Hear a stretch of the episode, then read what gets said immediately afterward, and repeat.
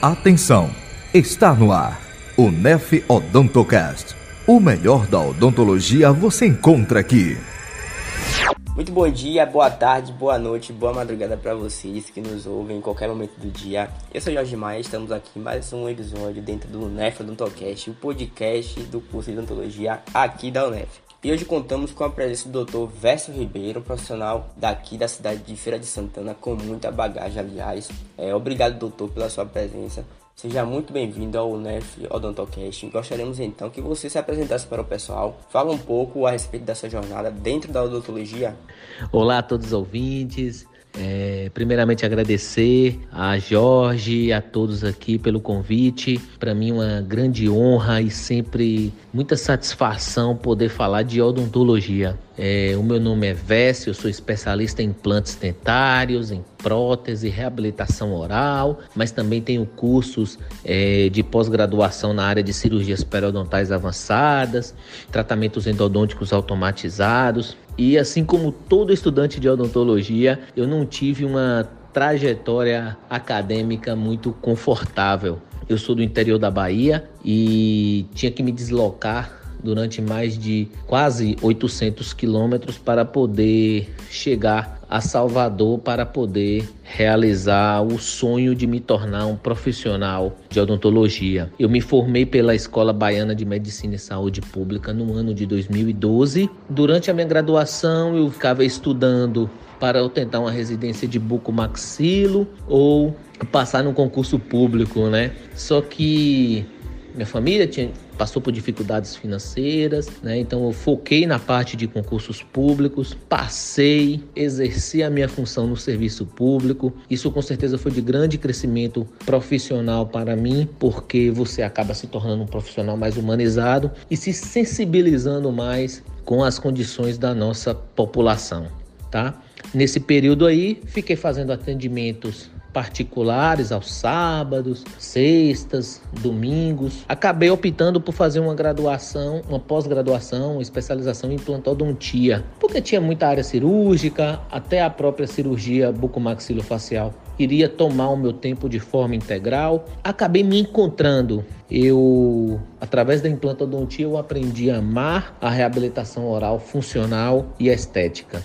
E hoje estou aqui para falar um pouquinho para vocês sobre um conteúdo, né, de reabilitação oral mais voltada para a parte estética. Muito obrigado, doutor, pela sua apresentação. É assim, vamos iniciar as perguntas a respeito da temática de hoje, que é odontologia estética. Sim, pessoal, vamos falar sobre facetas cerâmicas e lente de contato. Bom, a busca pela estética perfeita, ela vem fazendo com que as pessoas procurem os cirurgiões dentistas não apenas pela estética do sorriso, mas também devido à harmonização orofacial. É, como você enxerga essa questão e como você vê o mercado é, daqui a alguns anos? Então, começando a falar pela parte de harmonização na odontologia, podemos considerar algo novo, certo? Por exemplo, na minha época de graduação, rapaz, eu tenho tanto tempo de, velho de formado não, tá? São 10 anos apenas, mas eu passei depois da minha, da minha formatura, da minha época de formado, sobre esse, essa transição, né, da inserção da harmonização na odontologia. É, foi algo muito questionável no início, principalmente pelo meio médico, mas eu sempre achei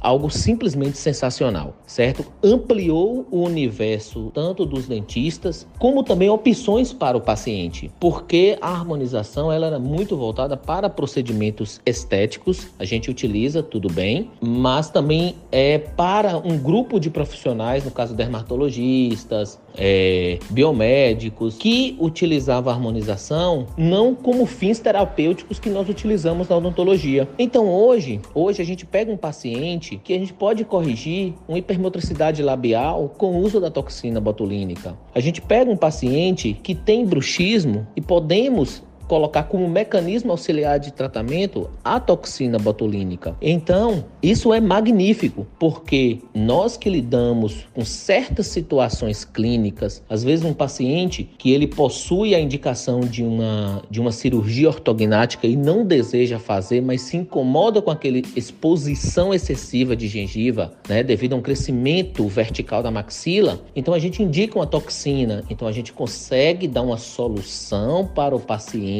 a depender da queixa principal dele. Isso eu acho simplesmente sensacional. É, na semana, essa semana nós tratamos uma paciente que fizemos uma reabilitação total com implantes dentários em arcada inferior, que ela possui uma para, paralisia cerebral e espasmos severos, certo? Então nós só conseguimos devolver função, vida àquela paciente que já tem uma limitação social com a associação da toxina botulínica. Então, é, o mercado ele está sempre em evolução, é, as possibilidades e os tratamentos interdisciplinares eles existem para agregar valores onde a gente possa proporcionar o melhor para os nossos pacientes. Se você selecionou um local ideal para realizar o seu tratamento, trabalhar em equipe para solucionar as melhores questões e resolutividades clínicas, com certeza a harmonização, os tratamentos estéticos, eles só têm a agregar e o mercado ele é aberto e sempre vai ser propício para quem buscar o melhor para os pacientes. Perfeito, doutor. Quando falamos de facetas e lentes de contato, logo pensamos no desgaste dentário. E muito se fala na preservação do dente. Qual a diferença entre elas e quais as suas principais vantagens e desvantagens, se houver, é claro. É, fala um pouco das técnicas para a realização de preparo para o recebimento das facetas e das lentes de contato. Uma ótima pergunta.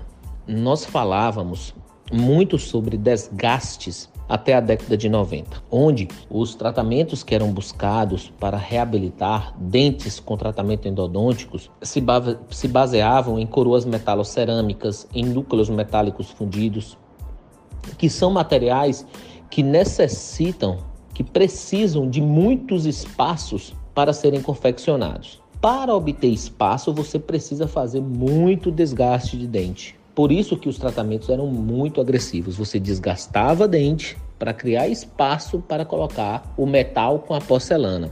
Hoje em dia nós vivemos a era da odontologia adesiva. Nós transformamos, reabilitamos dentes com preparos minimamente invasivos. Às vezes um paciente ele faz um tratamento endodôntico, naquele dente ali ele coloca um, um, pino, um pino de fibra de vidro, não precisa mais fazer aqueles preparos com moldagens intrarradiculares para confeccionar núcleos metálicos fundidos. Não, os pinos já vêm pré-fabricados, você faz uma instalação adesiva mais confiável, mais fidedigna, e você simplesmente, em vez de fazer um desgaste ao redor do dente todo, você simplesmente faz um preparo na parte vestibular somente para devolver estética, mantendo toda aquela estrutura dentária da parte mais posterior. Né? Então, para falarmos de, de facetas e de lentes, é importante entendermos a diferença entre os conceitos. Então, quando você fala facetas, você fala lentes, é, lente é uma terminologia muito comercial, certo? Porque o que diferencia faceta e lentes são as espessuras dos materiais, certo? Então, uma lente de contato ela possui uma espessura que gira em média de meio milímetro e uma faceta ela possui uma espessura que vai na média de 1,3 milímetro. Então, a indicação para você fazer uma faceta, a indicação para você fazer uma lente, ou até a indicação para você fazer que seja uma coroa, ela é uma indicação técnica. O importante é o planejamento, é o que o profissional selecionou para usar naquele caso. Às vezes, em uma mesma reabilitação, você utiliza uma lente num dente 11, por exemplo, e você tem um dente escurecido no 21, onde você vai fazer uma faceta, porque o que importa para o paciente, o que importa é o resultado final, que é estar os dois dentes ou a arcada dentária completa uniforme. Então você não vai saber o que é lente e o que é faceta depois do tratamento finalizado. Um exemplo ao contrário é um paciente que tem um dente vestibularizado e o outro dente lingualizado, ambos das mesmas cores. No dente que está lingualizado ou palatinizado, você vai colocar um acréscimo de cerâmica maior para chegar em um nivelamento vestibular. E no dente que você tem um desgaste, um, uma vestibularização, você vai fazer um desgaste maior para você colocar uma fina camada de cerâmica para acompanhar o nivelamento vestibular. Então, isso tudo depende do planejamento. Eu até prefiro muitas vezes utilizar o termo laminados cerâmicos em vez de lentes ou facetas, como popularmente se diz aí. É, doutor, adotando ainda a questão do desgaste do elemento dentário, você conclui que o tratamento de faceta cerâmica consiste em ser minimamente invasivo? Com certeza absoluta, o preparo é minimamente invasivo. Hoje, como já havia comentado, é, a adesão faz parte dos princípios de odontologia moderna. Então, nós vivemos a era da odontologia adesiva e, em caso, em se tratando de lentes de contato, principalmente em tratamentos onde não existem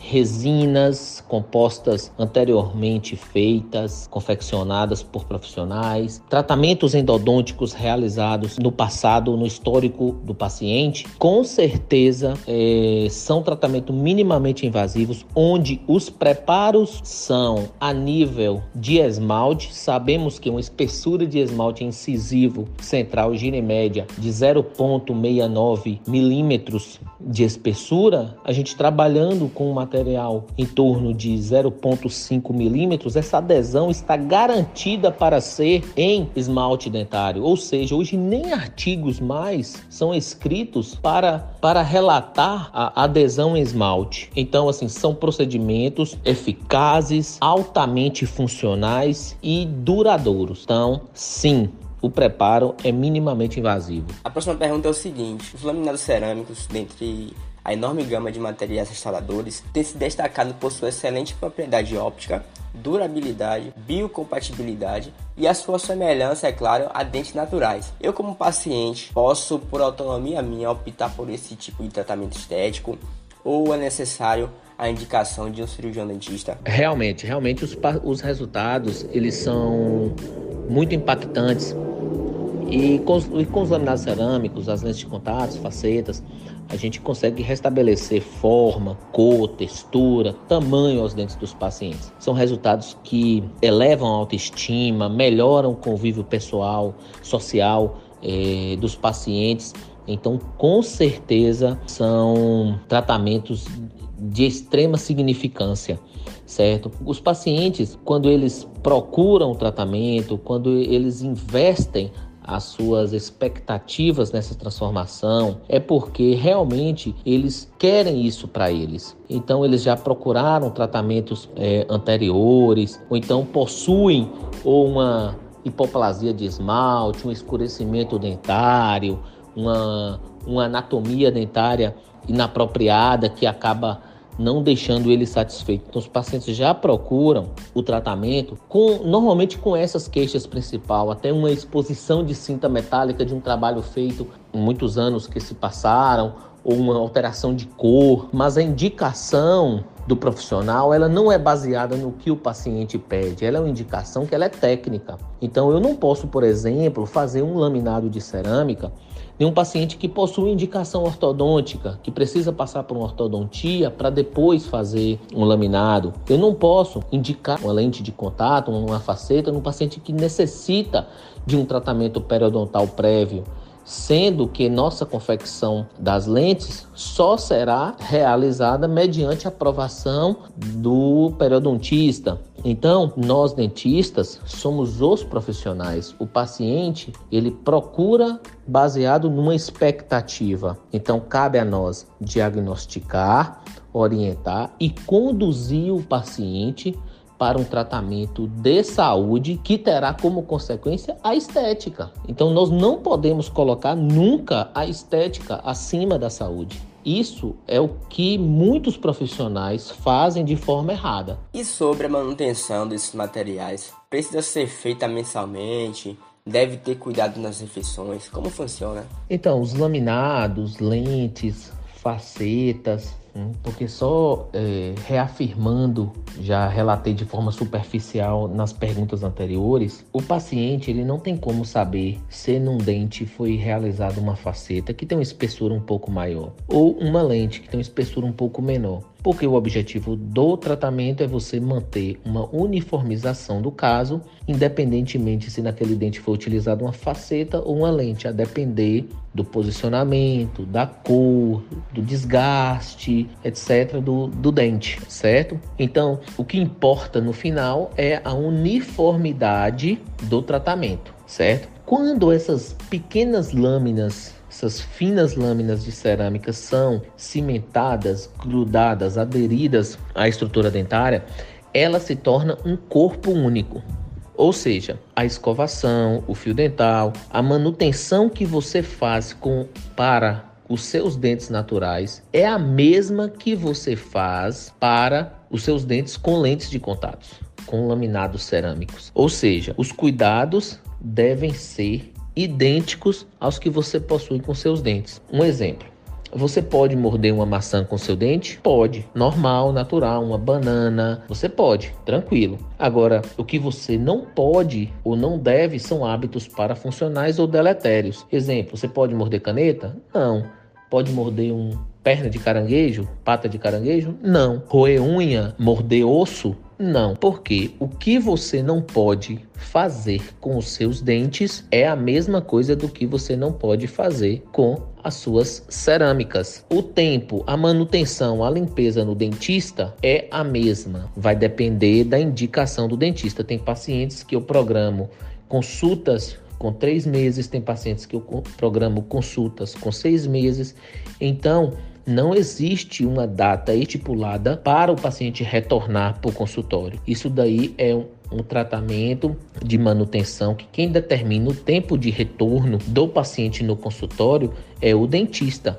Eu já passei por casos no consultório de pedir o paciente para retornar por semanas, depois por meses, até eu dar alta ao paciente para fazer apenas consultas de controle anuais ou semestrais. Então isso daí é uma tomada individual de profissional para com o paciente, porque os tratamentos de saúde eles são personalizados a depender da situação clínica que o paciente se encontra. Doutor Vécio, o uso de lente de contato na literatura ela vem sendo associada ao problema periodontal devido à falha de indicação, material inapropriado e a própria técnica de preparo. Temos também o problema de cimentação e um acompanhamento deficiente dos profissionais. É fundamental, antes de qualquer procedimento, a realização, planejamento. É, quais dicas você dá para os profissionais sobre como preparar o seu planejamento para que ele tenha sucesso nessa área? Uma coisa tem que ficar muito clara: problemas periodontais, cárie, é, desadaptação, isso não está relacionado ao material. Isso está relacionado a uma falha técnica pelo profissional. Então, se uma lente ela está desadaptada, se uma lente ela possui um gap, um degrau positivo, com certeza essa falha está ou no planejamento ou na execução. Se o profissional ele domina a técnica, ele com certeza vai obter sucesso no resultado final. Hoje realizamos infinitos casos, é rotina clínica nós pegarmos casos de, de retrabalhos por falhas técnicas, por facetas desadaptadas, que comprimem papilas, que o paciente não consegue fazer higienização é, eu já peguei casos no consultório de pacientes que instalaram as lentes e simplesmente não passava fio dental em nenhuma, fez, fez em outras clínicas e, tipo, por coincidência, o, o cônjuge, a cônjuge fazia tratamento comigo, ele pediu para mim verificar, eu saí removendo excessos de cimento, né, dessas dessas cerâmicas que ele, ele havia instalado há 15, 20 dias e o profissional simplesmente não fez a remoção desses excessos. É lógico que ele vai juntar placa, vai juntar e futuramente vai dar uma ou uma bolsa periodontal, uma recessão gengival. Então, as falhas nos laminados não estão relacionadas ao material utilizado e assim posso afirmar com convicção que ela vai estar relacionada com falha no planejamento ou na execução, seja no preparo, seja na moldagem, seja na confecção da lente pelo laboratório, ou seja na cimentação da lente pelo, pelo profissional. Doutor Vessa, eu peço que você faça um alerta para as pessoas falando sobre os cuidados que devem ter ao se submeter a esse tipo de tratamento estético. Estamos falando sobre os riscos, portanto, pesquisar a clínica, é, escolher o profissional, adequado para a realização do procedimento. Isso é fundamental, na é verdade. É, cansamos de ver casos de mortes e complicações cirúrgicas até, fo até fora da própria odontologia, né, por descuido, por falta de planejamento. Faz um alerta aí para esse pessoal, por gentileza. Então, Jorge, lembrando que o tratamento odontológico, principalmente se tratando de reabilitação, ele está envolvido no caráter tanto estético como funcional, certo? Então a gente precisa restabelecer uma saúde fisiológica para o paciente, uma funcionabilidade de mastigação para o paciente. Assim como também nós devolvemos uma reinserção do paciente em âmbito social, é, lidando também com a, com a saúde mental do paciente. Então são tratamentos que mexem até mais do que com a questão da mastigação, com a autoestima do paciente, certo? E muitas das intercorrências dos problemas clínicos podem ser com certeza podem ser evitados com planejamentos ideais e comunicação profissional paciente. Hoje na clínica a gente lida com muitos, muitos, muitos casos de retrabalho, certo? Porque mais importante, mais importante do que a realização do procedimento em si é selecionar quem está apto a realizar aquele procedimento. É você se preocupar, é o paciente se preocupar em, é, em buscar um profissional que seja apto a fazer aquela cirurgia, a fazer aquele enxerto, a fazer aquela coroa, a fazer aquele tratamento endodôntico. Então, o critério na seleção do profissional que esteja capacitado, isso é importantíssimo. E o paciente que toma essa decisão, quem vai fazer o tratamento. E isso é isso, essa decisão é tomada quando nas consultas iniciais, onde ele está buscando alguém para resolver aquele problema para ele. Perfeito, doutor. Muito obrigado por você ter feito né, esse alerta para o pessoal. Eu fico muito triste, né, particularmente, quando eu vejo as falhas cirúrgicas, né, principalmente as pessoas que estão buscando uma melhor aparência, né? Então, um erro, né, no planejamento e poderia ser evitado, não foi evitado e aí causa um problema grave e até a morte do paciente que veio com alegria nos procurar, né, procurar o profissional e consequentemente teve uma frustração enorme, muitas vezes são incorrigíveis e até a morte, né, o falecimento desse desse paciente. E para finalizar nosso bate-papo, doutor, sobre que você ministra cursos Aproveita então aí, já convida o pessoal, já convida nossos ouvintes, fala um pouco e se puder, é claro, sobre valores, é, fique à vontade. Bem, assim, como é que eu poderia dizer? Eu sou, eu sou um tipo de ser humano, de profissional que acorda todos os dias feliz. Porque a odontologia ela me proporciona fazer o próximo feliz. Então isso me deixa satisfeito, realizado. É, pensando nessa contextualização toda, nós montamos um projeto. É um projeto inovador onde eu peguei referências é, é, é de grandes nomes da odontologia nacional e resolvemos transmitir aos alunos essa metodologia que a gente aplica na prática diária nossa, na nossa rotina clínica. E a realidade de todos nós dentistas, né? É... Então nós, nós estamos com esse projeto, esse curso, onde a gente vai capacitar o dentista, o aluno, a planejar e executar o laminado cerâmico, as adversidades que pode encontrar, onde ele pode ter falha, como ele vai preparar, como ele vai cimentar, como ele vai fotografar. Então, é um projeto assim que realmente é inovador. Vamos fazer muitos, muitos profissionais possuir o mesmo sentimento que a gente sente hoje, daquele olho cheio de água, é, cheio de lágrimas quando vamos instalar um laminado, daquele paciente que chega desacreditado e ele vê em você a confiança de poder voltar a sorrir, de poder interagir novamente com seus amigos, com seus familiares. É, ano que vem nós planejamos lançar outros projetos na área acadêmica, é, voltado também para prótese e implantodontia, mas primeiramente assim, antes de tudo, eu gostaria de agradecer, né, agradecer a Deus. Sem Ele não somos nada, mas com a fé que nós temos nele, nós podemos ter tudo aquilo que a gente sonha e batalha diariamente. Quero agradecer também à minha família, que sempre acreditaram e nunca desistiram de mim. Agradecer aos meus pacientes que, pelas risadas, é, pela confiança depositada e pelo carinho de sempre. O ambiente do meu consultório, do nosso, da nossa clínica, a gente procura sempre ter um ambiente saudável, onde os pacientes chegam, entram na sala dando risada e saem. Isso é bom demais, né? A gente quebra aquele clima é, aquele clima tenso de, de, de, dentista, né? Que normalmente os pacientes possuem medo de dentista. Aos meus colaboradores de sempre, hum, porque na vida ninguém cresce sozinho. Então eu falo na minha clínica que o valor que a pessoa que faz a limpeza do vidro tem o mesmo valor da pessoa que executa a cirurgia, certo? Eu falo de valor pessoal, moral. Então isso daí para mim é essencial você tratar o seu colega de trabalho bem porque nessa vida ninguém cresce sozinho. E gostaria de finalizar também mandando um abraço carinhoso a todos os alunos da UNEF, em especial a quem fez essa intermediação para eu poder estar nesse momento aqui dando essa entrevista, a Joyce e ao Renato. Beleza? Então, um forte abraço, estou à disposição. É, se quiserem me acompanhar pelo Instagram, é